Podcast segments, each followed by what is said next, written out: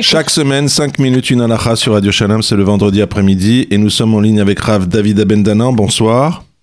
Bonsoir Bernard, Shabbat Shalom. Shabbat Shalom. Et, alors on l'a dit euh, au cours de notre émission, euh, Parachat Noir, c'est aussi la parachat de la Tour de Babel. Donc, euh, question des langues, notamment, des langages. Alors, je vous poser, alors on va réfléchir un peu là-dessus. Je vais vous poser une première question. Est-ce qu'il y a un intérêt à lire des Teilim qu'on ne comprend pas? Je vais commencer par la conclusion. Oui, il y a un intérêt. Il y a l'importance des mots, et bien qu'on ne comprend pas les mots, les mots ont une importance, une signification profonde, et les mots déclenchent un mérite dans le ciel. Donc oui, il y a un intérêt à lire les Teilim quand on ne les comprend pas. D'autant plus que la Torah chez Birtav, donc la Torah écrit, là aussi il y a un intérêt à la lire même si on ne comprend pas, au point que lorsque le matin on récite les Birkot à Torah, les brachot sur la Torah, on les fait suivre de quelques psukim, qui sont la Birkat Kohanim, que pas tout le monde ne comprend forcément, puisque rien que la lecture est considérée comme de l'étude. Du coup, la question qu'on peut se poser, c'est est-ce qu'on peut étudier du coup sans comprendre Il faut savoir que non on doit réserver une partie, et ça doit être même la partie principale de son étude, à la compréhension de ce qu'on lit. Au point que Rav Yosef tranche, Rav Yosef, pardon, tranche que la veille de Pessah, vous savez, lors du jeûne des premiers du Tanit Bechorot, jeûne qu'on a l'habitude de supprimer en assistant à un sioum, à la clôture d'une étude d'un traité, de Gemara, si quelqu'un a assisté à sioum, mais n'a pas compris ce qui a été dit, il a juste écouté des mots sans comprendre la signification, eh bien, selon Rav Yosef, ce n'est pas suffisant, il ne peut pas casser le jeûne, il doit comprendre ce qui a été dit. Si on veut synthétiser un peu tout ce qu'on vient de dire maintenant, il y a la lecture des Teilim ou de quelques psukim de la Torah sans les comprendre entraîne un mérite, mais nous avons l'obligation, pour accomplir la mitzvah de l'Imut Torah, de comprendre ce que nous étudions, et pourquoi pas, pour les gens qui ont l'habitude de lire Teilim régulièrement, qui ont déjà le mérite de la lecture, eh bien, réserver un moment pour étudier le sens des Teilim qu'ils sont en train de lire. Ce serait dommage de lire des Teilim pendant des années, voire des dizaines d'années, et de ne jamais comprendre ce qu'on est en train de lire, en sachant que, bien évidemment, en, en lisant et en comprenant, le mérite n'en sera que plus grand. Alors, je vais dans votre sens. Par exemple, je veux lire le schéma en français. Est-ce que je peux? La lecture du Kriyat en français, c'est une marloquette dans la Gemara, si on veut prendre le problème à la base. C'est une marloquette entre Rabbi et Chachamim. La marloquette se base sur les mots du, schéma. Selon Rabbi, il y a écrit Vehayu Hadevarim Behava Yatam Yiyu, ça veut dire que on doit laisser le texte tel qu'il est, sans ne rien modifier, selon les Chachamim, schéma, schéma ça veut dire écoute, sache, eh bien, Bechol Lachon quelle que soit la langue que tu puisses écouter.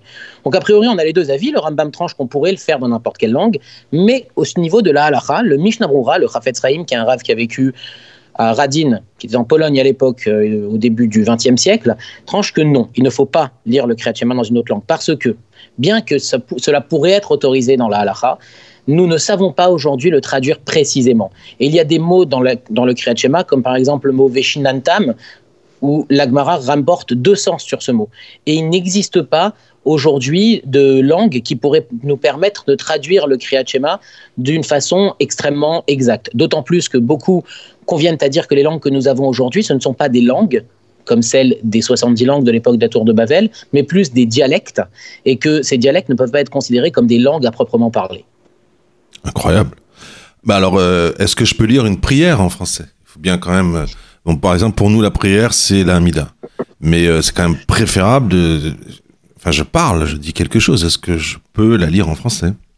Si je comprends pas l'hébreu, évidemment. Votre question, oui, oui, je comprends. Là, votre question, elle prend tout son sens, puisque lorsque l'on fait une tila, une prière, on demande quelque chose à Kadosh Baruch Hu. Donc, où est le sens de demander alors qu'on ne comprend pas les mots, même de ce qu'on est en train de demander? Il faut savoir que la tila, c'est quelque chose d'extrêmement important. Bilham, lorsqu'il a voulu maudire le peuple juif, eh bien, Akadosh Baruch lui a mis des brachot à la place, et on sait que la bracha la plus puissante, et donc celle qui aurait pu être la malédiction la plus virulente, c'était Matovo Alecha Yaakov Mishkenotecha Israël, l'importance des synagogues, l'importance de ces lieux de prière, et donc l'importance de la tfila. L'Agmara, dans Maseret Sota d'Aflamet Bet, autorise de prier dans n'importe quelle langue. Mais pour comprendre bien cette autorisation, on va essayer de revenir un petit peu à l'historique très rapidement de la tfila. Le Rambam explique qu'avant l'époque de Ezra, donc avant le, premier exil, les Juifs avaient une mitzvah toujours de prier et chacun faisait la tfila comme il l'entendait, en demandant à Hachem ce qu'il avait besoin. Puis sont venus les Hanshek Neset Agdola, la grande assemblée, ont institué un texte qui fait foi, qui est le texte de la tfila.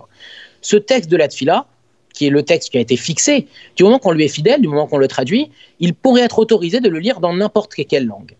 L'Agmara précise aussi dans ma Masechet Sota toujours qu'il y a un problème à prier en araméen, puisque les anges, les malachim, ne comprennent pas cette langue.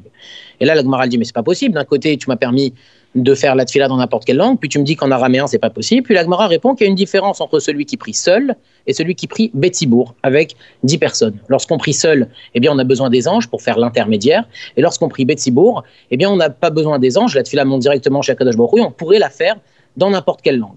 Nous savons que nos grands-mères, nos arrière-grands-mères, qui ne savaient souvent pas lire le Lachana Kodesh, priaient dans n'importe quelle langue il y a certains commentateurs, le Roche notamment, qui expliquent que le problème se pose particulièrement avec l'araméen, mais qu'avec les autres langues, il pourrait être permis de prier dans n'importe quelle langue. Au niveau de la halacha, le Mishnah Brora toujours tranche que mitzvah minamuvrar, l'idéal c'est de prier en Lachon Kodesh et vraiment d'apprendre la signification. Les prières, on les fait trois fois par jour, c'est quasiment toujours le même texte, se réserver un moment pour comprendre ce qu'on est en train de lire.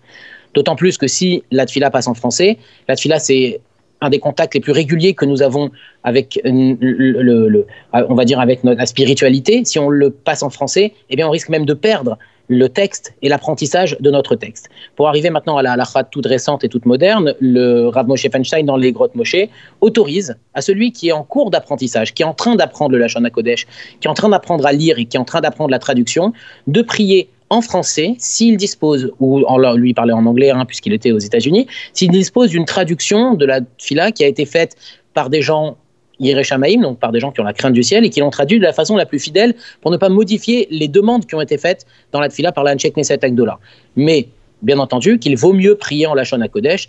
Et je me permets de rajouter, vu que la fila c'est quelque chose qu'on fait tellement régulièrement, il faut se réserver un temps à la compréhension de ce qu'on demande. Et la fila se fait avec beaucoup plus de kavana, de concentration quand on sait ce qu'on est en train de lire. Bien, chaque semaine sur Radio Shalom, 5 minutes, une alacha. Merci à vous, Rav David Abendanan. Et je me permets, sous votre contrôle, de rajouter un petit mot. Quand on veut parler euh, à Dieu, on peut le faire. Là, on est en train de parler des rituels euh, de prière. Vous m'accordez cette phrase. J'abonde dans votre sens à 100%. Bien entendu que la tfila, quand on veut faire une fila à Kadosh Baruch quel que soit le moment, on la fait dans la langue que l'on maîtrise et comme on le veut. Bien entendu, il n'y a aucune contre-indication à ça. On parle uniquement de la tfila dans le cadre obligatoire de Shachrit Mincha Arvit. Rav David Abendanan, merci. Shabbat Shalom. Shabbat Shalom Bernard. Voilà, cette émission est à présent terminée. Je vous souhaite euh, bah, Shabbat Shalom, une excellente soirée.